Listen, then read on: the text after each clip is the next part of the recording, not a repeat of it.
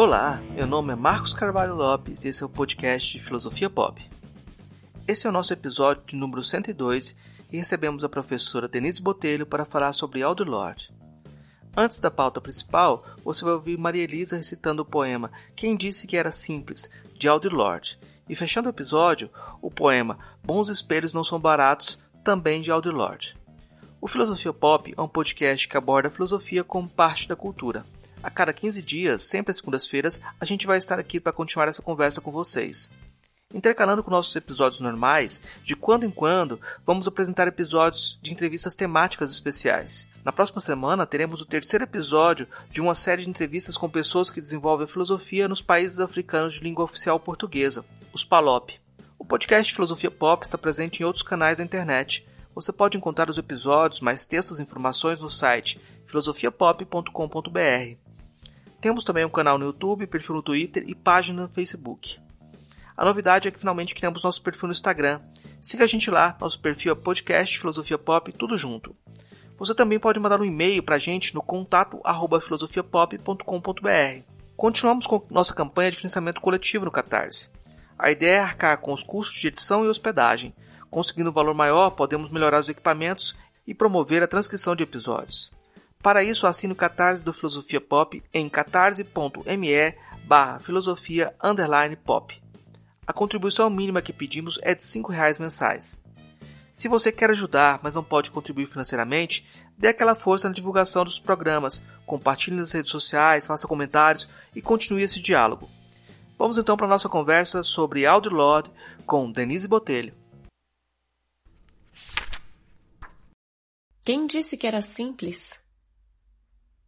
Tem tantas raízes a árvore da raiva que às vezes os ramos se quebram antes de dar frutos. Sentadas em Nedix, as mulheres se juntam antes de marchar, falando das problemáticas garotas que elas contratam para ficarem livres.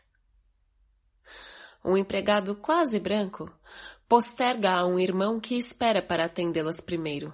E as damas não percebem nem rejeitam os prazeres mais sutis da escravidão deles. Mas eu, que estou atada pelo meu espelho, assim como pela minha cama, vejo causas na cor, assim como em sexo. E sento aqui me perguntando qual de meus eu sobreviverá a todas essas libertações.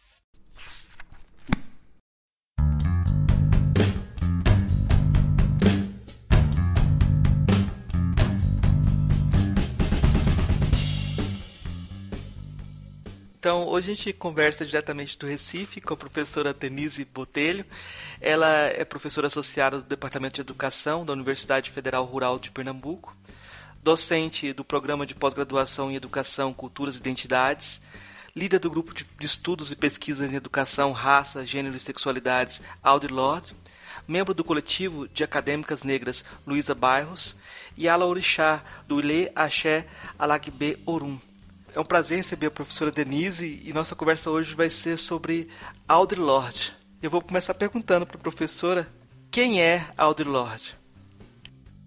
Bem, é bom estar aqui com vocês.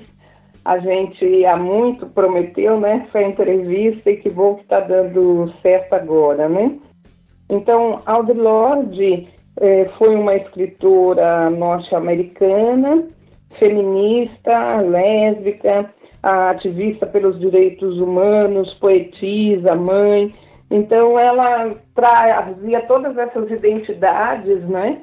E era importante reafirmá-las porque ela sabia que a gente né, passeia pelas identidades plurais, pelas identidades fluídas. Então ela mesmo sempre gostava de trazer esses aspectos da da vida de ativismo, da vida acadêmica, da vida pessoal, né, configurando as várias facetas que ela tinha.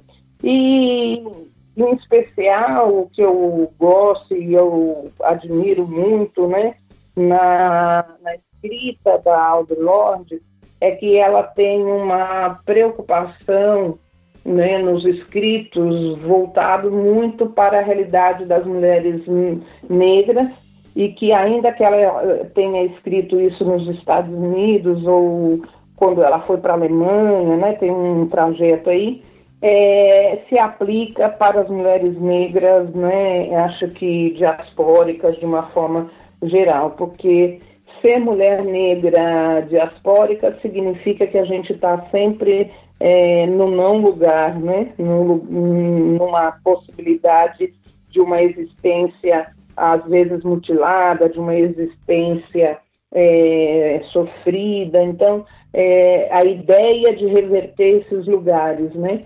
E tem uma passagem da Aldo Lodge que eu gosto muito, que ela diz, né? Ao invés de construirmos é, muros, né? Vamos construir pontes.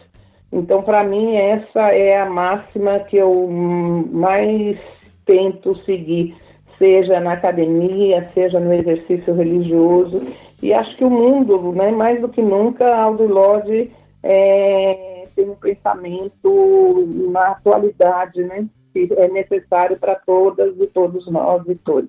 Aldo Lodge, ela tinha também uma afirmação, eu acho interessante que ela fala dessas diferenças das múltiplas identidades que ela tem, mas falava da necessidade de espaços segregados para que as pessoas pudessem se reunir em torno de uma identidade, desenvolver e recarregar as energias, né? uhum. né? E é muito curioso que isso não colocava ela como separatista. É, tem uma, uma afirmação dela de que ter um filho homem ajudou ela a manter-se honesta sobre os limites do seu ativismo. Uhum. Né? Eu acho isso. Como que é essa relação entre identidades, essa necessidade de espaços uhum. diferenciados? Então, Rassus, eu penso assim, e, e, essa passagem também da Alda é muito interessante, porque é, eu mesmo, eu também sou mãe de um, de um menino e de um rapaz já. Se eu falo menino, já me, achar ruim. Mas é, o quanto que nós precisamos né, da formação pró-feminista para os nossos filhos, para os nossos alunos, para os nossos sobrinhos, afiliados, enfim, porque a prerrogativa de você formar é, um homem pró-feminista não é apenas uma atitude em benefício das mulheres, é uma atitude em benefício da sociedade, porque o feminismo ele não é um, uma ideologia, um sistema de pensar o mundo excludente. É? No feminismo cabem os homens e a gente precisa, inclusive, compreender isso, diferente né, das relações excludentes que estão presentes no machismo, na misoginia, no racismo. Então, eu não sou só professora universitária, não sou só Yalorixá, não sou só mãe, eu sou tudo isso e, em alguns momentos, uma dessas identidades estão mais visíveis do que outras mas é imprescindível que a gente tenha um autoconhecimento, que saiba né, dessas várias facetas e, e, e como é que a gente transita nesses universos. Como que isso pode ser algo que não soe como é uma, um, uma reivindicação separatista, mas sim uma reivindicação de inclusão para todos e todas. E é um exercício, não é fácil, é, nós não estamos vivendo essa maturidade das relações coletivamente, né, no, no imaginário coletivo, e é, é, ainda uma mudança que leva um tempo para ser absorvida na, no seio da sociedade, mas ela é necessária.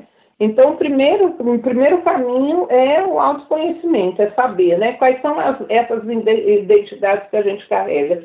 Eu, como sou de matriz, de religião de matriz africana, eu sempre gosto muito de pensar na figura do Ori, que numa tradução do Yorubá direta seria cabeça, mas é muito mais do que essa cabeça física, é essa perspectiva é, da sua essência.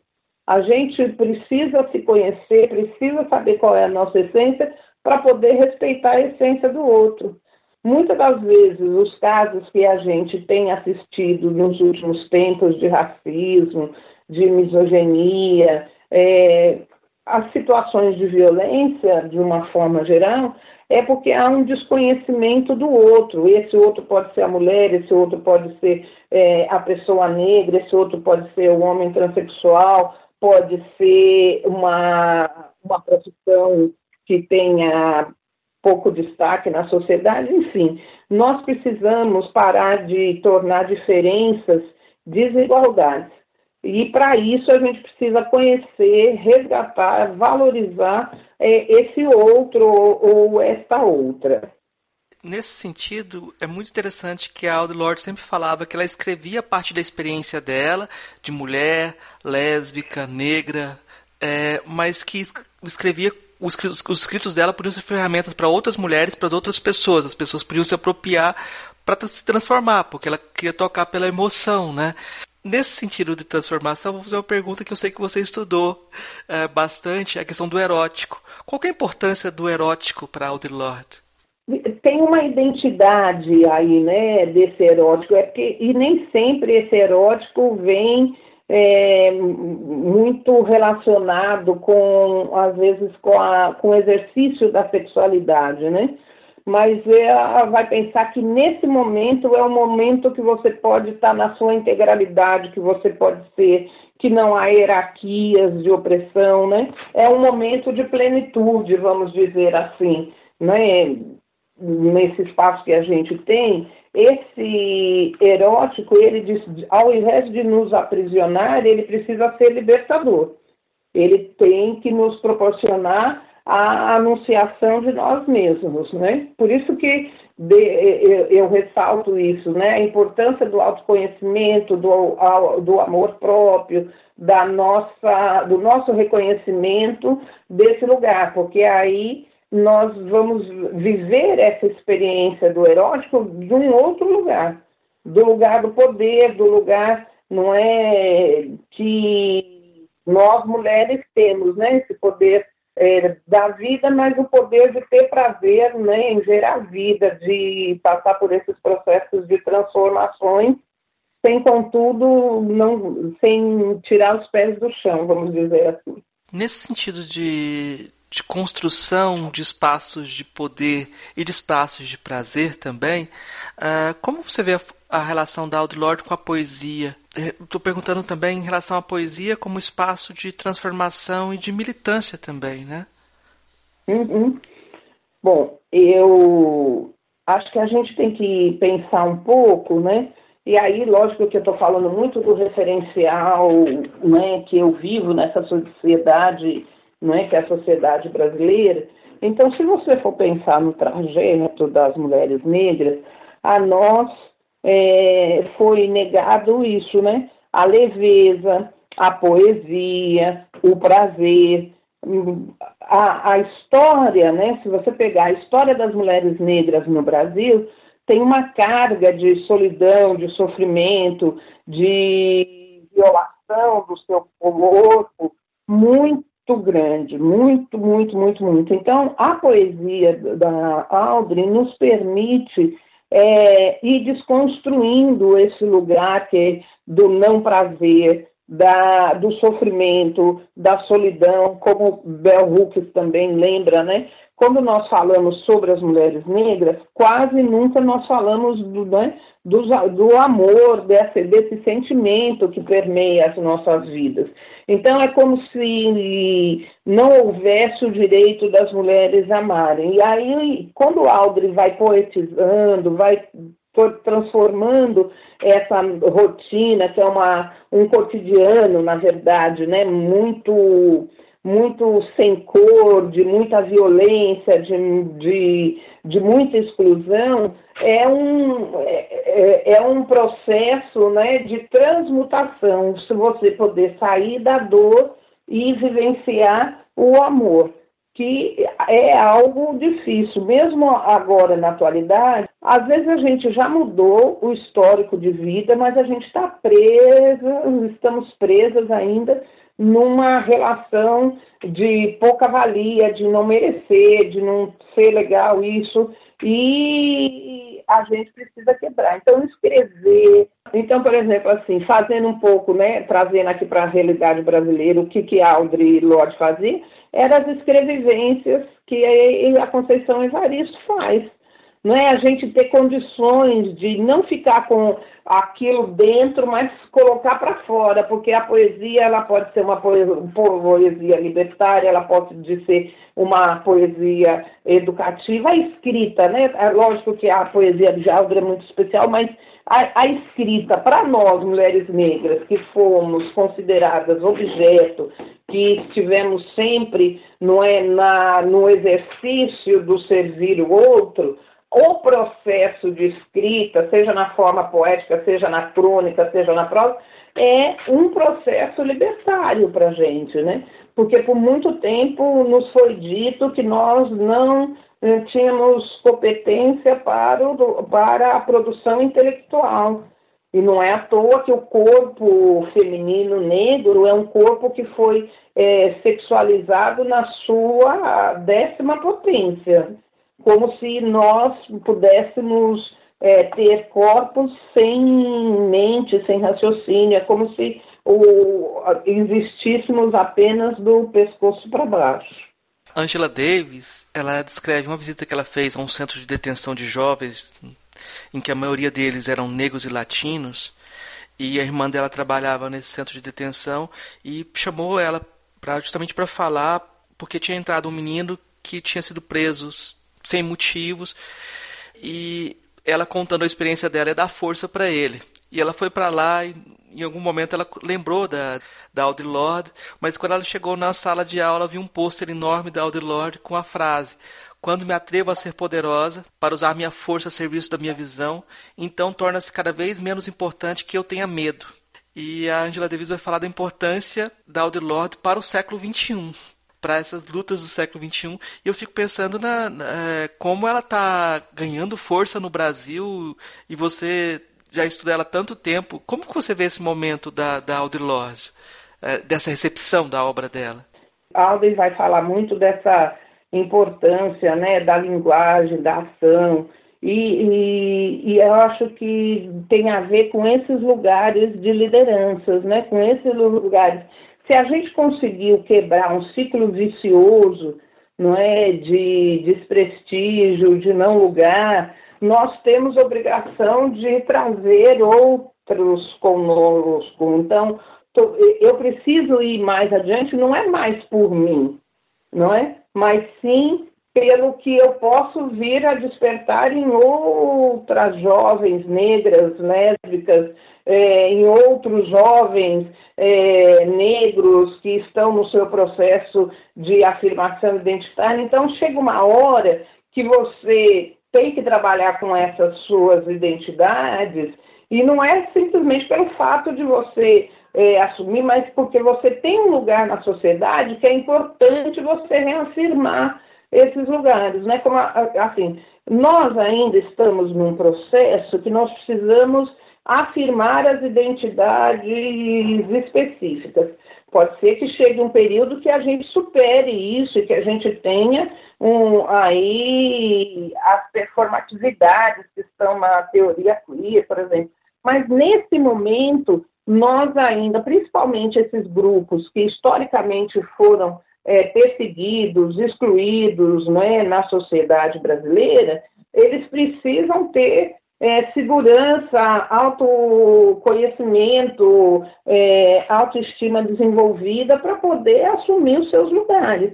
E aí a gente tem essa responsabilidade, né? Como as que vieram antes de nós foram abrindo caminhos, picadas, veredas, nós né, damos continuidade para que os que, os que virão, as que virão depois de nós, possam viver essa perspectiva de uma forma mais leve, mais poética, não é mais, mais erótica da enunciação e não a erótica da é, submissão. É necessário que a, as nossas vidas sejam ampliadas para além do nosso corpo físico, né? Nosso corpo passa a ser o corpo do coletivo, né? No coletivo, para o coletivo. Como que você vê a questão da homossexualidade? Da Audre Lorde, ela diz que ela dizia que a necessidade de unidade é muitas vezes usada erroneamente como necessidade de homogeneidade. Uhum. O medo de lésbicas ou de ser acusada de ser lésbica tem levado muitas mulheres negras a, a negar o testemunho de si mesmas, a, te, a testemunhar contra si mesmas, né? Hoje eu, eu, eu, penso que a gente tem que trabalhar um, um, um movimento de mulheres negras, né? que esse feminismo também.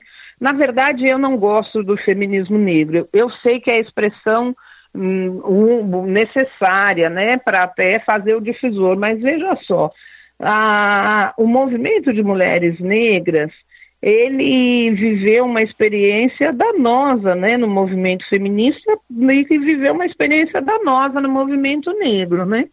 Então, eu acho que eu entendo a necessidade da gente usar o feminismo negro e não tenho dúvidas que aí Audre Lorde é um referencial, né, nesse lugar do feminismo negro, mas eu gosto muito de trabalhar com a ideia de movimento de mulheres negras, porque você é, nega essa coisa de macho e fêmea, você nega esse lugar do qual nós não pertencíamos, né, que é o, fe, feminismo clássico, o, fem, o feminismo hegemônico, então, eu gosto muito do movimento de mulheres negras. E para o movimento de mulheres negras, no século XXI, acho que Alde é super. É, é um ícone mesmo para a gente pensar, né? Quando ela vai dizer, né, que a gente nunca vai conseguir, que a gente não espere, né, que, que os homens, que o, que o senhor de engenho vá desmatelar né, esse processo racista que está aí, porque isso é vantajoso, né? Pra... Então, assim, não, não, quem fará a revolução não serão os racistas. Quem fará as revoluções somos nós, vítimas, num processo de união. Nós precisamos estar juntas, que é aquela história, né? Nós ainda precisamos fortalecer as nossas identidades, que foram sempre muito fragmentadas. Ah, vamos lembrar que a nossa vinda para cá foi passar pela tal da árvore do esquecimento, né? Então já começa aí uma, as rupturas.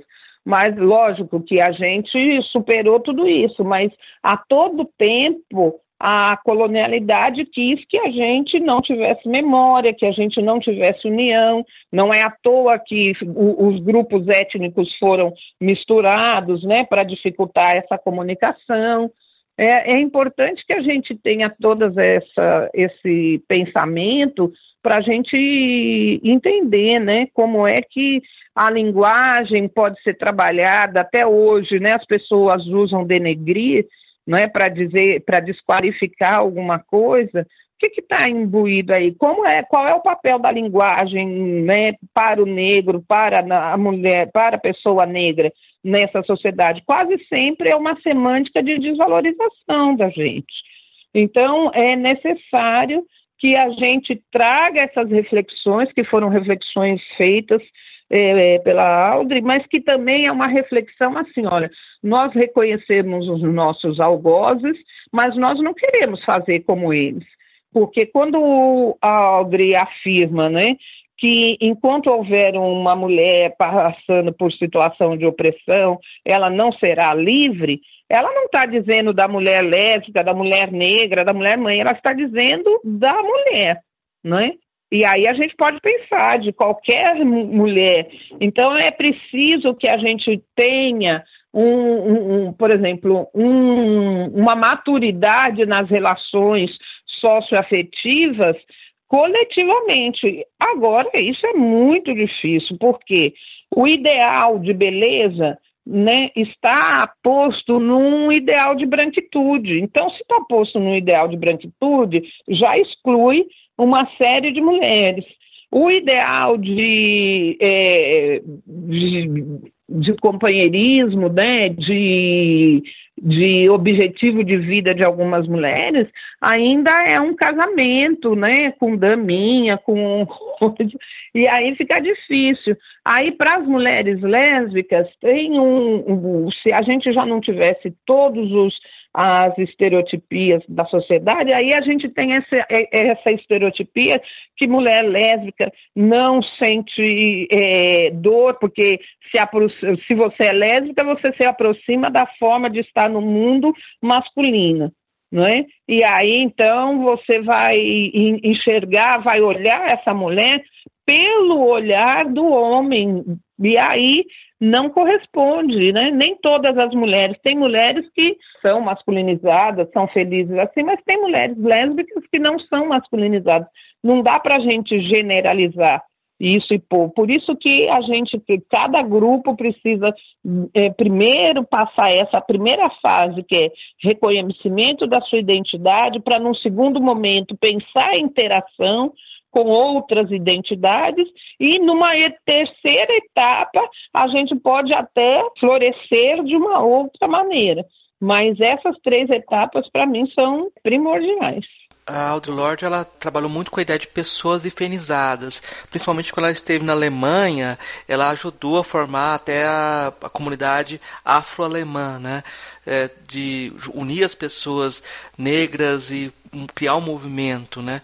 É, você acha que essa ideia de pessoas infenizadas é, pode ser aplicada no Brasil do mesmo jeito? Tem diferenças de aplicação? Porque eu penso que tanto na Alemanha quanto nos Estados Unidos os negros são minoria. E aqui no Brasil talvez fosse uma situação diferente. Eu não sei se teria diferença de aplicação.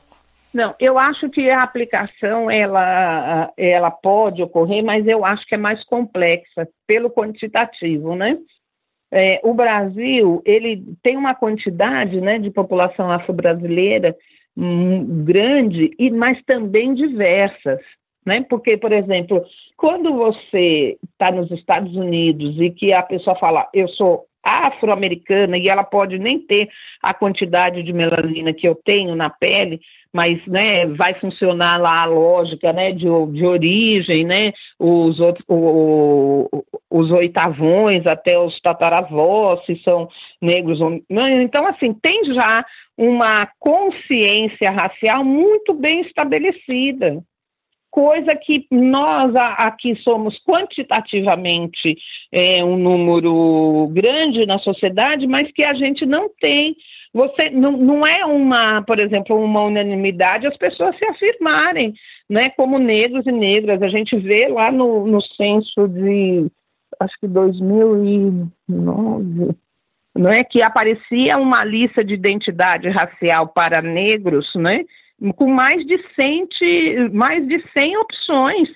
O que, que, significa isso? Que essa identidade é uma identidade extremamente fragmentada, que não está consolidada. Então, você fazer isso em países onde é, lidam né, com racismo já há mais tempo, lida com processos de a, a, é, ações afirmativas há mais tempo, eu acho que não que seja simples, né? Mas eu acho que foi mais fácil naquele tempo. Mas fazer isso no Brasil com essa ideia de mestiçagem, né? Que ninguém é branco, que ninguém é negro, mas é que só os negros e os indígenas são discriminados, né? Porque é isso. Não, o Brasil tudo é a mestiçagem, tudo é igual. Mas quem é? É o mestiço mesmo que é discriminado? É também né? Mas quem é que está na linha de frente? Quem é bucha de canhão dessas situações todas, né? Então, eu acho que é, é possível, mas é mais complexo porque a gente tem aqui, né? Gente que quer ser marrom bombom. Né? Tem gente que acha que se você chamá-lo de negro ou negra, que isso é uma ofensa. Então, você vê, a gente não tem uma experiência de identidade racial negra afirmada. Então, a gente ainda tem um percurso aí a, a, pela frente. Meu contato com o Lord vem em dois momentos. Que a gente marcou essa entrevista e não aconteceu. Foi um tempo lá atrás que eu procurei os textos da Audre li, etc. E novamente agora. E eu, eu vejo que nos escritos e no, na forma de se portar, existe nela uma fragilidade especial, que é força. Força para buscar dizer o indizível, né? Para traduzir experiências que são experiências que muitas vezes as pessoas não querem colocar em linguagem, né? Como que você vê o relato que ela fez sobre o, a, a luta dela contra o câncer? É, primeiro, eu acho que ela não lutou contra o câncer, eu acho que ela aceitou o câncer, né?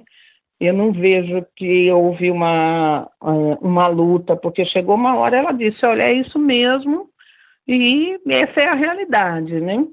Eu, eu acho, é assim, eu sou suspeita, né, Marcos? Mas eu acho maravilhoso, sabe por quê? Principalmente nós da academia, a gente vive um, um, um mundo de plástico, né? Um mundo de, de, que não tem emoções, que não tem dores. As nossas teorias passam por uma asepsia impressionante. E eu acho que essa, essa franqueza, da Aldrin, ela é necessária, porque isso é que humaniza a teoria, né, o pensamento da Audre Lorde. Ela está falando para seres humanos, ela não está a todo momento né, numa, num congresso, num seminário, apresentando trabalho né, científico. Então, eu acho importante, e por isso que eu acho que ela sempre ia anunciando as diversas identidades que, né, essa fluidez de identidades que ela tinha. Porque a gente não é só o que a gente põe no lápis, né? A gente tem um encravado, a gente fica com medo de ir no supermercado na pandemia. E ela, tra ela tinha essa capacidade de transformar o cotidiano, em, né, o cotidiano dela, na doença, em especial, em coisas para a sua comunidade refletir. Então, eu acho que é, foi extremamente corajoso da parte dela e nem acredito que tenha sido doloroso, né? Porque ela enfrentou, ou melhor, ela, ela deu a, a, as mãos, né, para a doença e disse: vou viver isso, né? Ou melhor, não vou viver isso. Né? Nesse sentido mesmo de, de força e de dar as mãos até para para as dificuldades, eu acho muito interessante a forma como ela fala o que eu falo, o que eu escrevo, é para os brancos também, porque eles são responsáveis também pela situação, né? Essa situação do que, que as mulheres sofrem, que os negros sofrem, que os homossexuais sofrem, diz respeito a todo mundo. E eu já vi você chamando atenção sobre isso, como há uma segregação de temáticas e as pessoas não se responsabilizam por, por causas que afetam toda a comunidade. Eu queria que você comentasse um pouquinho sobre isso. Eu tenho plena consciência que a gente tenha essa necessidade né, de fortalecer as identidades fragmentadas, mas os problemas oriundos dessas identidades não fazem, é, não são de responsabilidade é, dessas vítimas porque não já são vítimas, né? Essas situações foram provocadas pelos grupos opositores, vamos dizer assim. Então, por exemplo, a comunidade LGBT que mais, ela não vai ficar discutindo dentro do seu grupo, porque se nós já estamos vivendo a, a, a dissidência aí do padrão normativo da sociedade, a gente já está num outro lugar. O diálogo é preciso ser feito, principalmente quem está numa lógica heteronormativa. E o problema não é estar tá numa lógica heteronormativa. O problema é que essa lógica passa a ser o padrão a ser seguido. Aí que é o problema, né? Então a gente precisa ter esse diálogo para a gente sair dessas caixinhas que colocam é, algumas referências e se as pessoas não se enquadram ali, elas estão né, fora. Isso é que é o prejudicial. Então, esse diálogo ele tem que ser para a sociedade. Não é só para os gays, lésbicas, trans, não é travestis. Não, essa é uma discussão que nós precisamos ter, principalmente com o, a comunidade heteronormativa porque não sou eu que me excluo, é essa sociedade que me exclui. Então, é, além de sermos vítimas, a gente ainda tem que fazer esse trabalho educativo, né? De dizer o outro, olha, é importante que você venha para essa discussão, é importante que você saia desse, dessa sua zona de conforto e venha ver o que você está gerando, né? Por exemplo, quando a gente fala do racismo, a gente fala da escravidão, a gente fala o quanto que os negros sofreram, mas a gente não dá, de fato, não é o, o, o devido endereço da responsabilidade disso, não é? ainda que algumas pessoas falem, né, tem essa ideia equivocada que os negros africanos é, escravizavam outras pessoas, agora era o mesmo tipo de escravidão? Quem escravizou as pessoas no Brasil não foram os indígenas, não foram os próprios negros. Então a gente tem que dizer: olha, a gente está estudando relações étnico-raciais, educação antirracista, mas a gente precisa estudar a branquitude porque a branquitude tem a responsabilidade nesse processo de desigualdade. Esse país fez uma pseudo-libertação e não criou políticas públicas de inserção dos negros e negras na sociedade brasileira. E quem podia fazer isso? Eram os próprios negros? É óbvio que não. Então, nós ainda não somos, não estamos nos lugares de decisão nesse país. Então, nós precisamos que a população tome para si essas reflexões. Você vê recentemente o caso não é, lá da juíza que condenou uma pessoa pela sua raça e escreveu, pôs explicitamente Poxa vida, uma pessoa que é juíza passou por um processo né, de escolarização formal, né, tem acesso a determinadas coisas, mas ainda alimenta essa lógica de associar, né, que é a lógica do começo do século passado, da eugenia, da presa, quer dizer, um homem é condenado pela raça e ela põe isso no papel sem nenhum problema. Então, peraí, a gente está falhando em muito, né? Porque a gente só está falando para a gente mesmo. Porque como é possível um negócio desse? Aí eu tenho que te perguntar até como é possível, porque você tem trabalhado há muito tempo na questão da educação, da implementação das leis que colocaram como obrigatórias o ensino de cultura africana, cultura negra, cultura indígena. E como você avalia essa aplicação até agora? Como você percebe que a gente está educando nossas crianças? Eu acho que nós avançamos, né? Ainda que há uma grande resistência, né? O, o racismo ele tem uma capacidade de reorganização no seio da sociedade brasileira impressionante. Então, ele nunca está diminuindo, ele está ele tá sempre mudando de formas, né? Mas eu, apesar de todos os movimentos retrógrados que essa nação se encontra, eu acho que a gente avançou nos primeiros governos democráticos desse país. Agora, na atualidade, a gente tem né, tido uma, um retrocesso danoso para as populações excluídas, que eu não sei como é que a gente vai conseguir recuperar.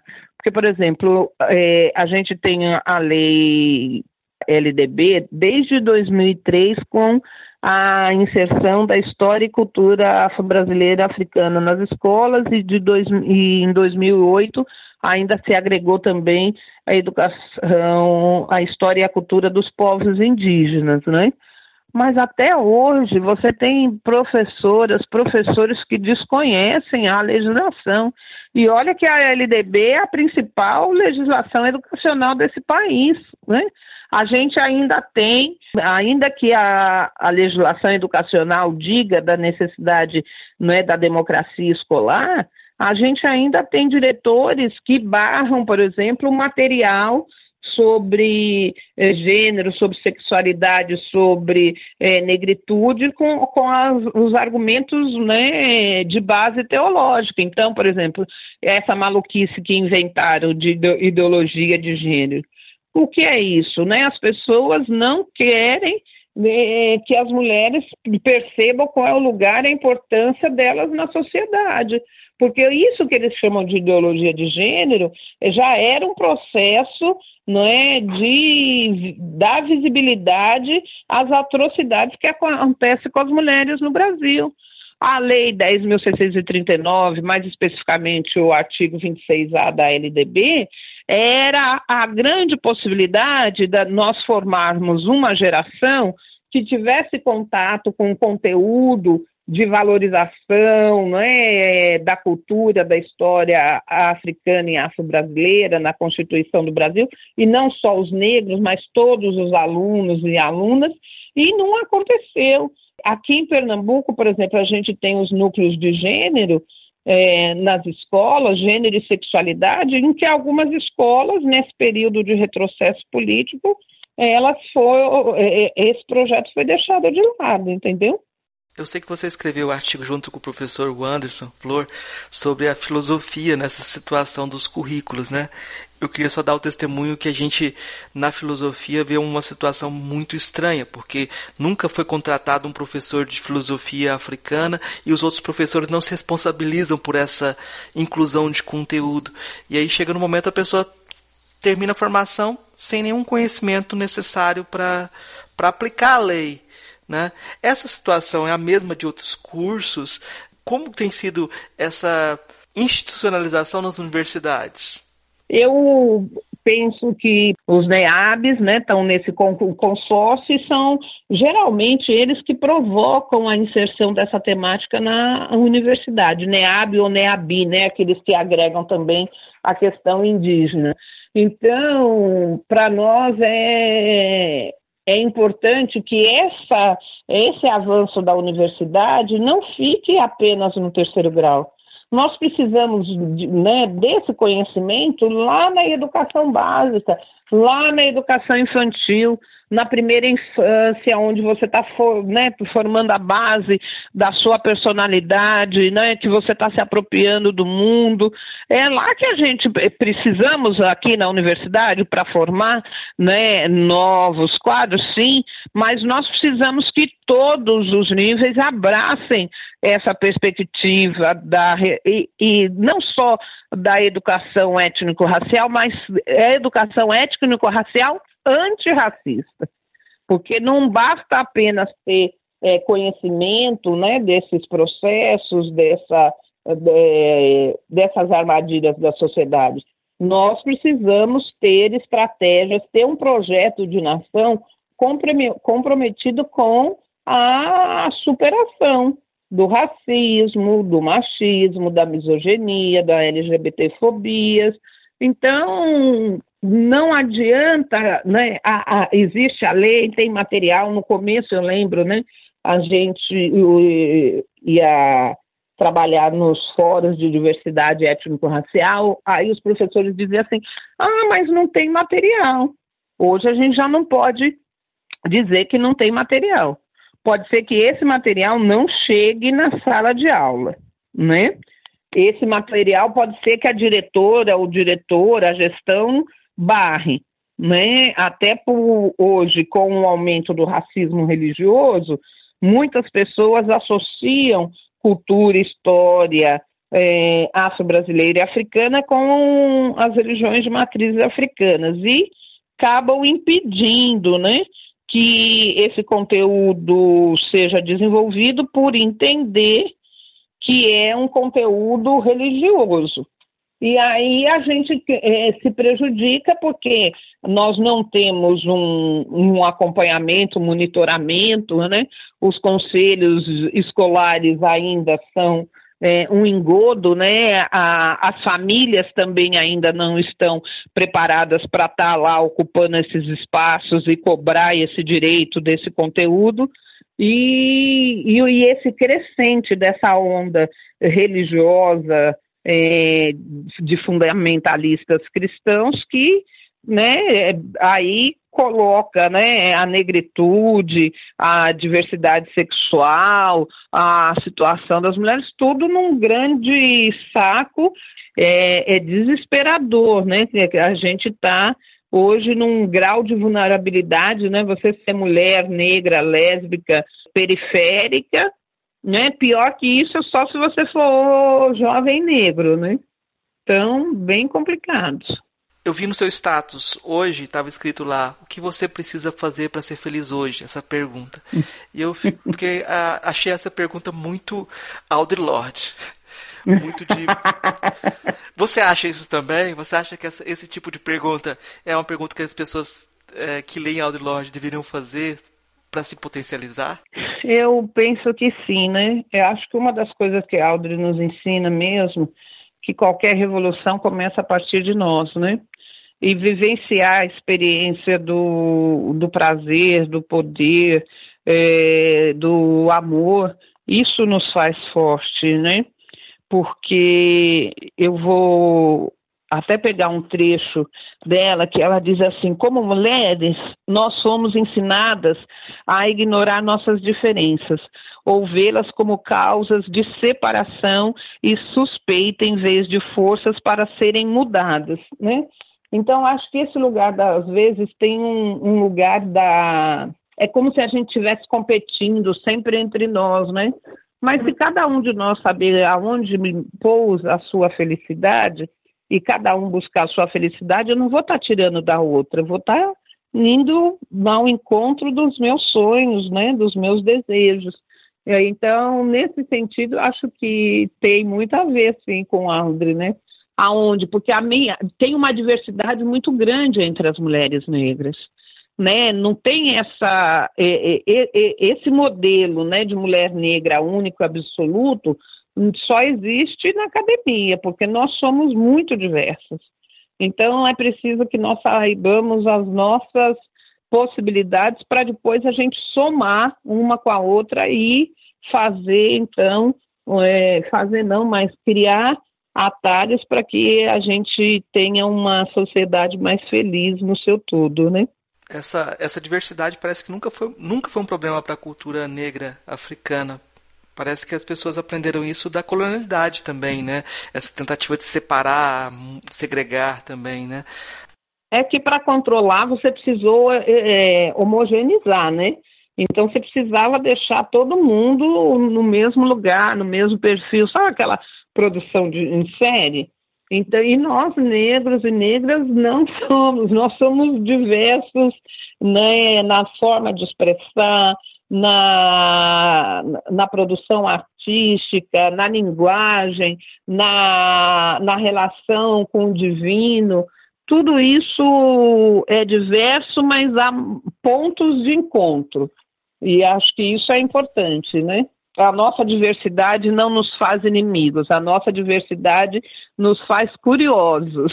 É, é só para a gente, ah, por exemplo, vamos olhar para a Constituição do Quilombo dos Palmares, né? O Quilombo dos Palmares não era composto apenas por é, pessoas negras. A gente tem essa ideia equivocada, né? Por isso que eu acho que é, Quilombo dos Palmares foi a, a experiência real de socialismo, né? Porque ali tinha é, todos uh, grupos étnicos da sociedade brasileira. Você ia encontrar brancos, você ia encontrar indígenas, tinha uma maioria negra? Sim, tinha. Mas era um exercício de troca de possibilidades que a gente viveu aqui, né? A diversidade é o nosso, é, acho que é a nossa maior característica, né? É, eu vou, vou partir para as três perguntinhas. São perguntinhas que a gente pede respostas mais curtas, mas você responde do jeito que você achar melhor, tá? A gente faz essas perguntas para todos os convidados. É, a primeira pergunta é muito simples: é o que é filosofia? Filosofia é uma possibilidade de pensar a vida, não é? E pensar superações daquilo que nos impede de viver plenamente. Ótimo. Qual a filósofa ou filósofo que mais lhe impressionou daqueles que você conheceu pessoalmente? Sueli Carneira, a filósofa que eu conheci, não é, que eu conheço e que realmente modificou minha vida. Foi um referencial também, um dos meus referenciais de mulher negra. E como mulher, né? Como. É, vou ficar com a Sueli para não ser injusta nesse momento. Qual a filósofa ou filósofo favorito? Nesse momento ainda é Marilena Chauí, apesar de eu amar Sueli. Sueli é um exemplo de vida, de coisa, mas em termos de é, dessa concepção mais filosófica ainda é Marilena Chauí. Você, você é filha da USP, né? É. Não, e também porque não é que eu só pelo fato de eu ser filha da USP, eu acho que a gente comunga, né? Eu eu gosto muito, né, da forma que ela possibilita a acessibilidade aos escritos filosóficos.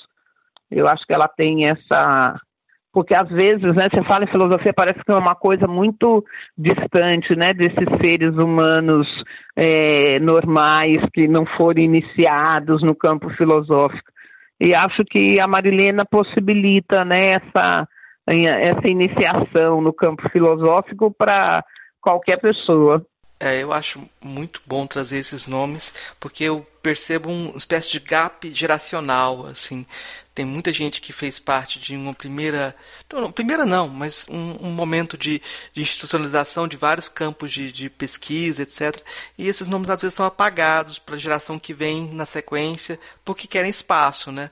É, é que eu acho que tem um problema com essa geração. Eles acham que eles inventaram a roda, que antes deles não existiu nada, né? Então, eu acho que a gente tem que trabalhar sim com esses entes, porque se a gente está aqui, pelo menos eu devo a esses, né, que me, e essas que me antecederam, e, e, é uma somatória, né? A gente não tem essa lógica excludente. O que me preocupa é essa lógica excludente dessa, desse pessoal mais jovem. Essa exclusão não nos pertence né? Para quem é formado num, numa perspectiva antirracista, dos movimentos sociais, né? A gente soma, a gente não não exclui, não divide, não é isso. A gente vai chegando para os momentos finais. Eu vou pedir para você, professora Denise, é, indicações de daquilo que você, o que você quiser indicar para os nossos ouvintes, de livros, filmes, música, o que você achar interessante indicar. Eu diria para vocês hoje que nós temos uma facilidade de acesso muito grande, né? Por exemplo, para um cinema é, africano que há cinco anos atrás a gente não tinha. Então, o cinema africano nos possibilita conhecer uma cultura da qual a gente não, não conhece muito, né? Então, assistam filmes africanos, de produção africana, que eu acho que isso é importante para nós. É, nos faz, inclusive, entender a, a, o continente africano também na sua diversidade, porque o, o continente africano não é essa África única. É, acho que vale a pena a gente conhecer as manifestações culturais locais, né, que dialogam, né, tanto com a negritude como com os povos indígenas. E e eu estou aqui, não estou nomeando porque eu sei que a gente faria injustiça, mas hoje, por exemplo, na literatura, nós temos um número significativo de mulheres negras produzindo literatura infantil, literatura infanto-juvenil, literatura onde os negros e negras possam se identificar. Então, assim, tenha no seu horizonte, se você for comprar um livro, procure-se sobre aquela temática, tenha uma autora, tenha um autor que saia desse grupo hegemônico que possa contribuir com a sua forma de ver o mundo um pouco diferenciado, né? Agora, recentemente, a gente teve a tradução do livro da Audre Lorde, né? Demorou para essa tradução chegar no Brasil, então a gente já tem essa possibilidade. É, eu também acho que nós precisamos conhecer mais autoras e autores latino-americanos e caribenhos. A gente vive essa lógica do norte, né, enquanto conhecimento, produção de conhecimento, acho que a gente já romper com isso. Então, procurar é, trabalhos que estão fora dessa lógica do norte é importante. Eu, esses dias, estava vendo Paulina Chiziane, numa entrevista e eu me lembro a primeira vez quando eu li Pacto que aquilo né, fez na minha vida, porque na verdade ela trazia uma linguagem da qual eu me reconhecia. Não é? E às vezes eu falo assim, ah, mas o, meu filho é adolescente, ele não gosta de ler. Muito provavelmente ele não gosta de ler aquilo que ele não se vê, aquilo que ele não se reconhece. Mas quando você tem é, é reconhecimento identitário, você tem adesão, né? Então, assim, para não cometer nenhuma gafe, eu queria mais alertar do que indicar, né? Fique atento ao cinema africano, é, procure conhecer produções negras locais e aí artísticas de uma forma geral e a literatura hoje, principalmente escrita por mulheres negras, tem um, um, um, leque aí de possibilidades da prosa, da poesia, da crônica, do romance, do conto, tem para todos os gostos. Mas a gente às vezes não tem essa atenção, né? A gente não está direcionado a comprar literatura negra, a consumir qualquer possibilidade de manifestação cultural negra, né? Quando a gente faz isso, a gente faz isso de forma, inclusive, sem reconhecer devidamente, né, os artistas. Então, fica a dica, acenda aí a sua a sua atenção para sair da mesmice, né? Vamos ampliar os horizontes, vamos enegrecer as possibilidades. É, eu vou indicar para o ouvinte é, os livros da Outlaw que, que estão em português. Tem o Irmã Outsider, que já está há um tempo. Tem dois livros que são recentes, né? Sou Sua Irmã, é, escritos reunidos inéditos, e Entre Nós Mesmas, poemas reunidos. Eu acho que esse último ainda está para ser lançado. É, tem um documentário que eu acho que deve ser fácil de encontrar na internet, que é o Audre Lorde, Os Anos de, em Berlim, 1984-1992, que eu acho que é uma indicação interessante também. E eu vou indicar um romance que eu estou lendo agora, que eu não estou conseguindo parar de ler, que, que é, é, é, assim que é bom, né? Que é um chama Condições Nervosas. A autora chama Tsitsi Dangarembga. Ela é do Zimbábue, né, da antiga Rodésia. E é um, um, romance muito bacana, esse Condições Nervosas. O pessoal coloca entre os principais romances africanos. Os, naquelas listas de maiores romances sempre está e ele foi traduzido há pouco tempo é um estou indicando esse romance né professora eu queria deixar espaço aberto então para a senhora fazer suas considerações finais divulgar o trabalho o que a senhora quiser divulgar o que a senhora quiser falar para os nossos ouvintes? Então, primeiro, é, é sempre bom né, a gente estar tá divulgando o pensamento né, de Aldo Lorde, e quero dizer que o grupo de estudos e pesquisas em educação, raça, gênero e diversidade sexual Aldo Lorde, é, que nós compomos na Universidade Federal Rural de Pernambuco, tem tentado fazer um exercício muito a, a partir né, do pensamento de Aldo Lorde, de, das diversidades. Então, é um, é um grupo que não é composto apenas por alunos e alunas da universidade, mas é composto também por pessoas dos movimentos sociais, de, é, de faixa etárias diferenciadas e também buscando metodologias diferenciadas, que acho que é um pouco isso que a gente precisa compreender que a diversidade ela só amplia, ela não restringe, ela só restringe quando as diferenças são submetidas a processos de desigualdade. Então, acho que a gente pode sempre lembrar nos ditos né, de Audre Lorde que nós precisamos é, construir mais pontes do que muros. Nós precisamos ter espaços para trocar não é, esses conhecimentos, esses saberes ancestrais, sem que isso seja um processo competitivo, um, um processo é, de ocupação de espaço, mas é no sentido de ampliar mesmo os olhares, a forma da gente estar no mundo criar mais possibilidades para a gente atingir o objetivo da felicidade. Ótimo, professora. Eu que agradeço muito essa possibilidade de diálogo. Obrigado, professora. Eu que agradeço essa oportunidade e espero que mais pessoas possam se apaixonar por Audre Lorde, né? Porque é um pensamento comunitário, né, de somas e não de divisões. Bons espelhos não são baratos. É uma perda de tempo odiar um espelho ou o seu reflexo, em vez de interromper a mão que constrói o vidro de distorções discretas o suficiente para passarem desapercebidas.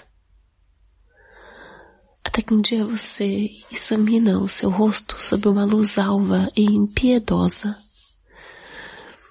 e o defeito de um espelho te atinge, se tornando o que você acredita ser o formato da sua falha. E se eu estiver junto desse seu eu, você me destrói.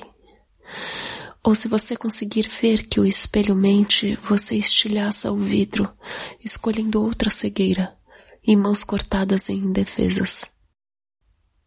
Porque ao mesmo tempo, descendo a rua, um fazedor de espelhos sorri, criando e transformando novos espelhos que mentem, vendendo-nos novos palhaços com desconto.